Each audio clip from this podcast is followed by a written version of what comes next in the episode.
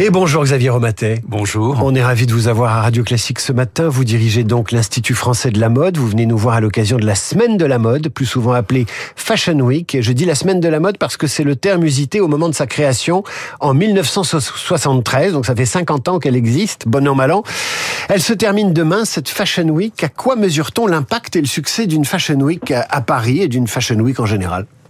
Bah, D'abord, on la mesure au au nombre de défilés de mode, et Paris est la capitale qui réunit le plus de défilés de mode. Défilés et présentations, il y a à peu près une centaine de marques qui défilent à Paris, contre 60 ou 70 à Milan, et beaucoup moins dans les autres capitales. Alors il y a du prêt-à-porter, de la haute couture, il y a les Non, là il y a cette semaine, c'est la semaine du prêt-à-porter, et il y a des semaines spécifiques de la haute couture, et il y a des semaines spécifiques pour l'homme. Donc il y a une multitude de manifestations qui permettent aux marques de, du monde entier de venir présenter euh, leur collection à Paris. Le, le deuxième de mesure, c'est justement est-ce qu'on est capable d'attirer des nouvelles marques? Or, les nouvelles marques qui veulent se présenter aux yeux du monde entier, préfèrent venir à Paris que dans d'autres capitales. Et cette année, il y a comme chaque année des nouvelles marques, comme par exemple Marni. Et puis la troisième chose, c'est l'influence, c'est-à-dire euh, le nombre de journalistes et le nombre d'acheteurs. C'est très important d'avoir des acheteurs.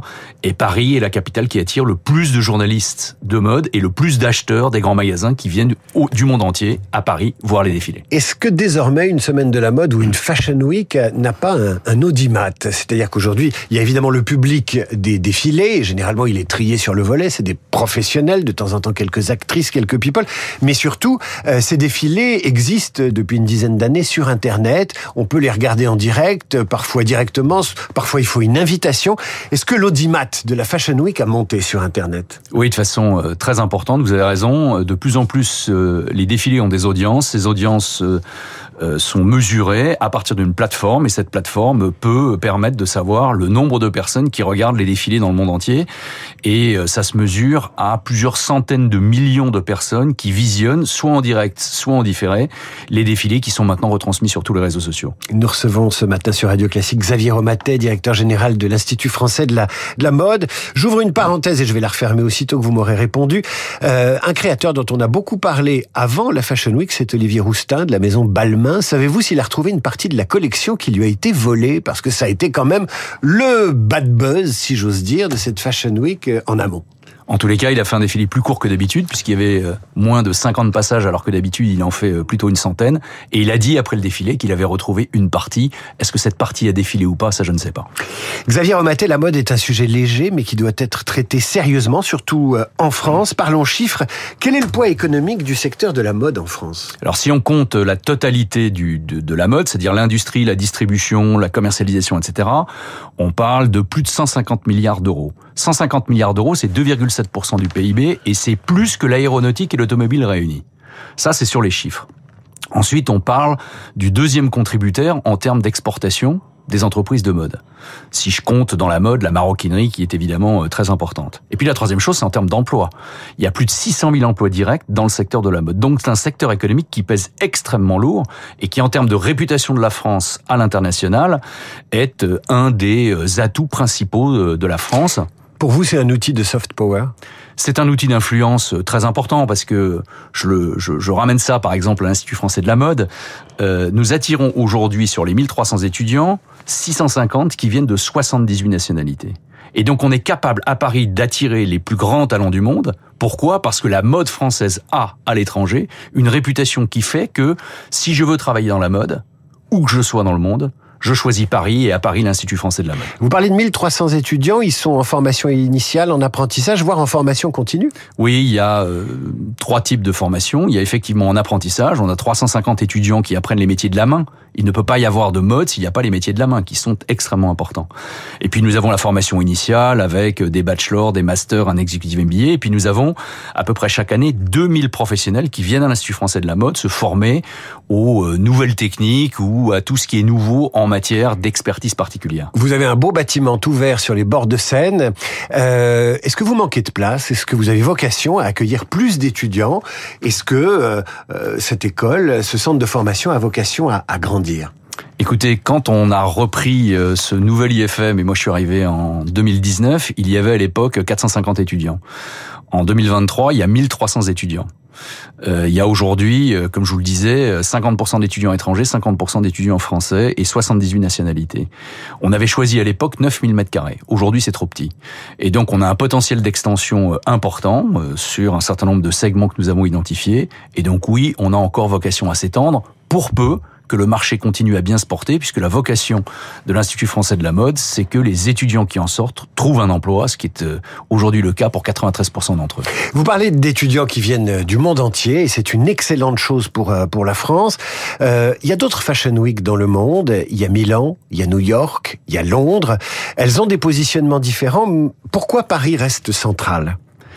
D'abord, il y a une histoire de la mode et de la haute couture. La haute couture, c'est Paris. Depuis euh, très longtemps, à cause de l'artisanat et à cause du fait euh, que nous, sommes un pays où nous avons eu des rois et qui ont euh, développé un artisanat et des savoir-faire tout à fait particuliers et typiques si je reviens plus récemment, Paris est la capitale de la mode parce que les grands groupes mondiaux, LVMH, Kering, Chanel, Hermès et beaucoup d'autres, L'Oréal, ont leur siège à Paris.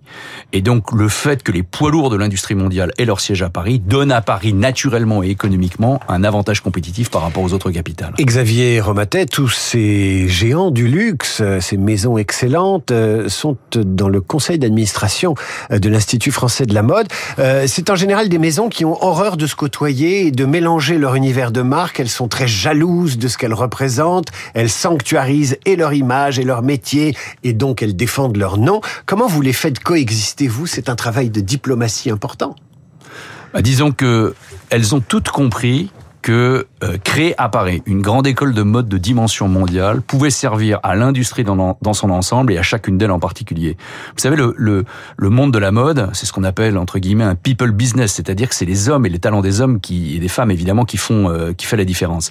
Et donc la capacité d'attirer des talents du monde entier pour venir étudier, être formés à Paris avoir une cohabitation euh, quasiment quotidienne avec les intervenants de toutes ces grandes maisons qui participent à l'éducation à l'Institut français de la mode est un atout pour chacune d'entre elles.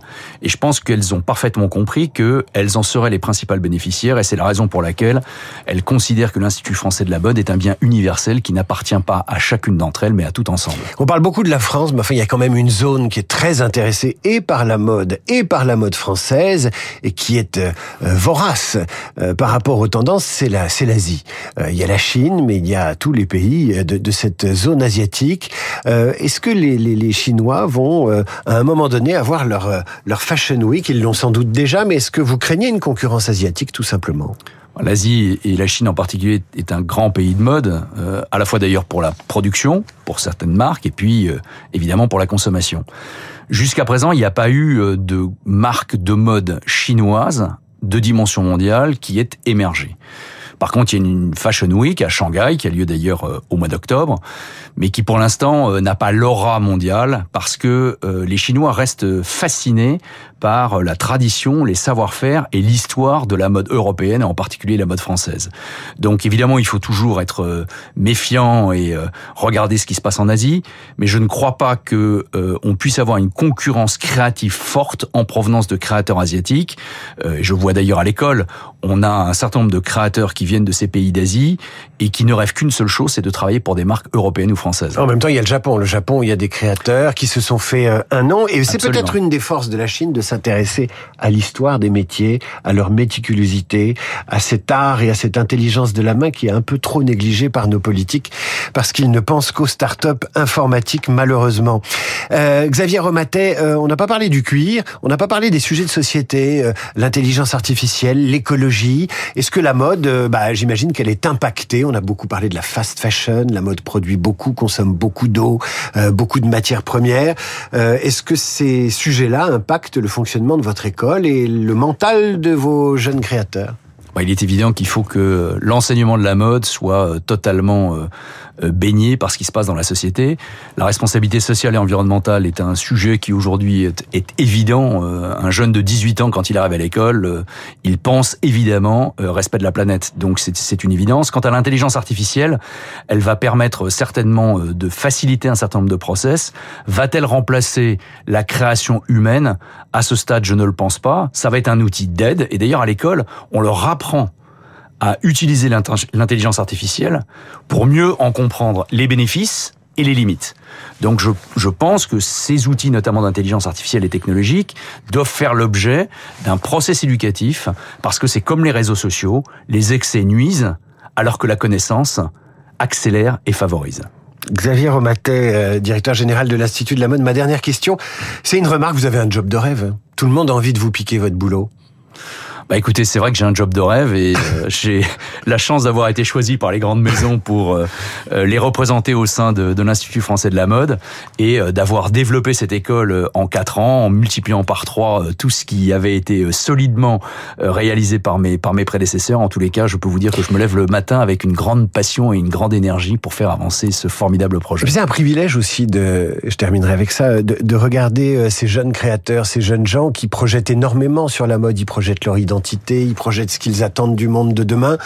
Euh, ça vous intéresse bah, c'est passionnant. Quand je vais quitter ce studio, je vais retrouver euh, une école foisonnante. Et je dis souvent aux gens de la mode, que ce soit les CEO et les créateurs, venez à l'école. C'est un bain de jouvence et c'est une projection de ce qui va se passer demain dans ce monde en pleine évolution.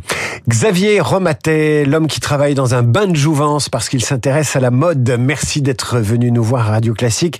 J'en profite pour recommander les podcasts de l'Institut français de la mode à nos auditeurs, des sujets aussi variés que les dandys d'aujourd'hui. Le visage sous toutes ses coutures, si j'ose dire, ou le métaverse dans la mode. Merci Xavier. Merci beaucoup. À suivre le rappel des titres, Hervé Gattegno qui nous annonce la disparition des, des mammifères dans 250 millions d'années, mais pas la disparition de Laurent Wauquiez. Et puis à 8h40, Luc Ferry et notre esprit libre.